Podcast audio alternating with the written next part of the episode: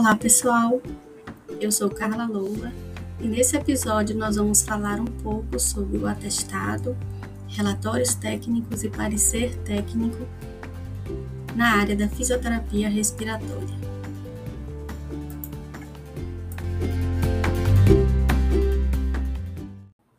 O fisioterapeuta, no âmbito da sua atuação profissional, é competente para elaborar e emitir atestado, relatório, parecer ou laudo pericial indicando grau de capacidade ou incapacidade funcional, com o objetivo de apontar competências ou incompetências laborais, essas transitórias ou definitivas, mudanças ou adaptações nas funcionalidades, também transitórias ou definitivas, e seus efeitos no desempenho laboral.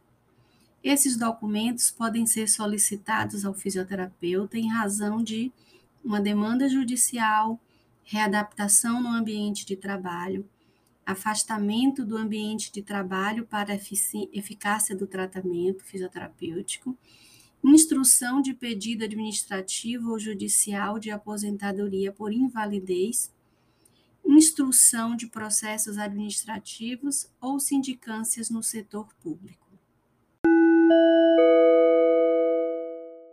Sobre a emissão do atestado pelo fisioterapeuta. De acordo com o artigo 2 das resoluções 382 de 2010 e 464 de 2016, o atestado fisioterapêutico trata-se de documento qualificado afirmando a veracidade sobre as condições do paciente declarando e certificando o grau de capacidade ou incapacidade funcional com vistas a apontar as competências ou incompetências, transitórias ou definitivas, habilidades ou inabilidades do cliente em acompanhamento terapêutico. O atestado fisioterapêutico pode afastar o trabalhador do seu emprego, caso haja necessidade durante o tratamento de saúde ou ainda pode ser um atestado de comparecimento. Serve para justificar a ausência do trabalhador no período da consulta. Relatório técnico. Segundo o artigo 3 da Resolução número 464 de 2016 para fisioterapeutas, este afirma que relatório técnico Trata-se de documento contendo opinião técnico-científica decorrente de uma demanda profissional específica referente às áreas de atuação das especialidades da fisioterapia. O relatório técnico é um documento que relata, analisa e integra os dados obtidos durante a consulta fisioterapêutica, descreve o objetivo proposto, o plano e a evolução do tratamento.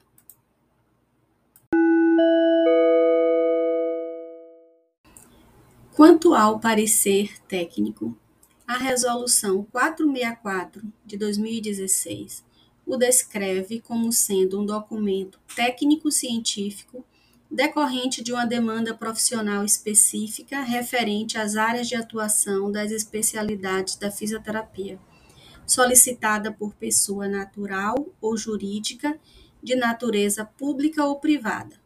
Portanto, significa emitir opinião fundamentada sobre aspectos gerais ou específicos da respectiva disciplina, da fisioterapia e suas especialidades.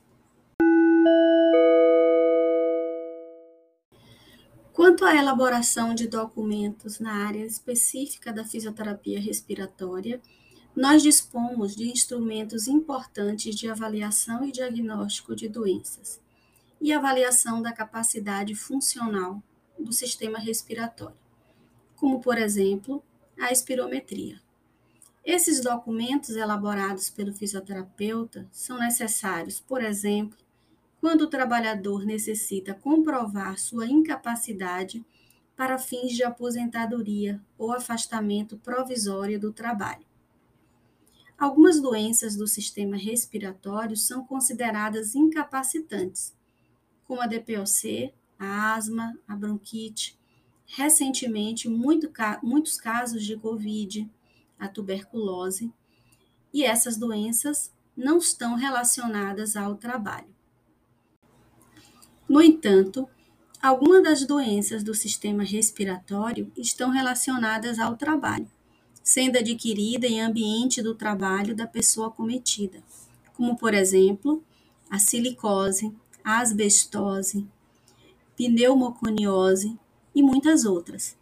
As doenças respiratórias ocupacionais, adquiridas devido à prática ocupacional do trabalhador, garantem direitos trabalhistas adicionais quando esses são adquiridos. Vale ressaltar, pessoal, que tanto o atestado como o relatório técnico ou parecer são documentos e todas as informações contidas nesses documentos precisam ser verídicas. A falsificação de documento ou parte dele é um crime.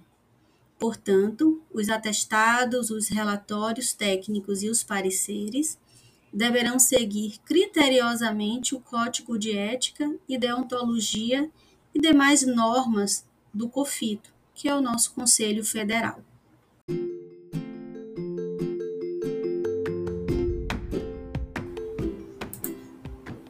Diante de tudo que foi exposto para vocês, vamos aprofundar nosso conhecimento sobre a elaboração desses documentos?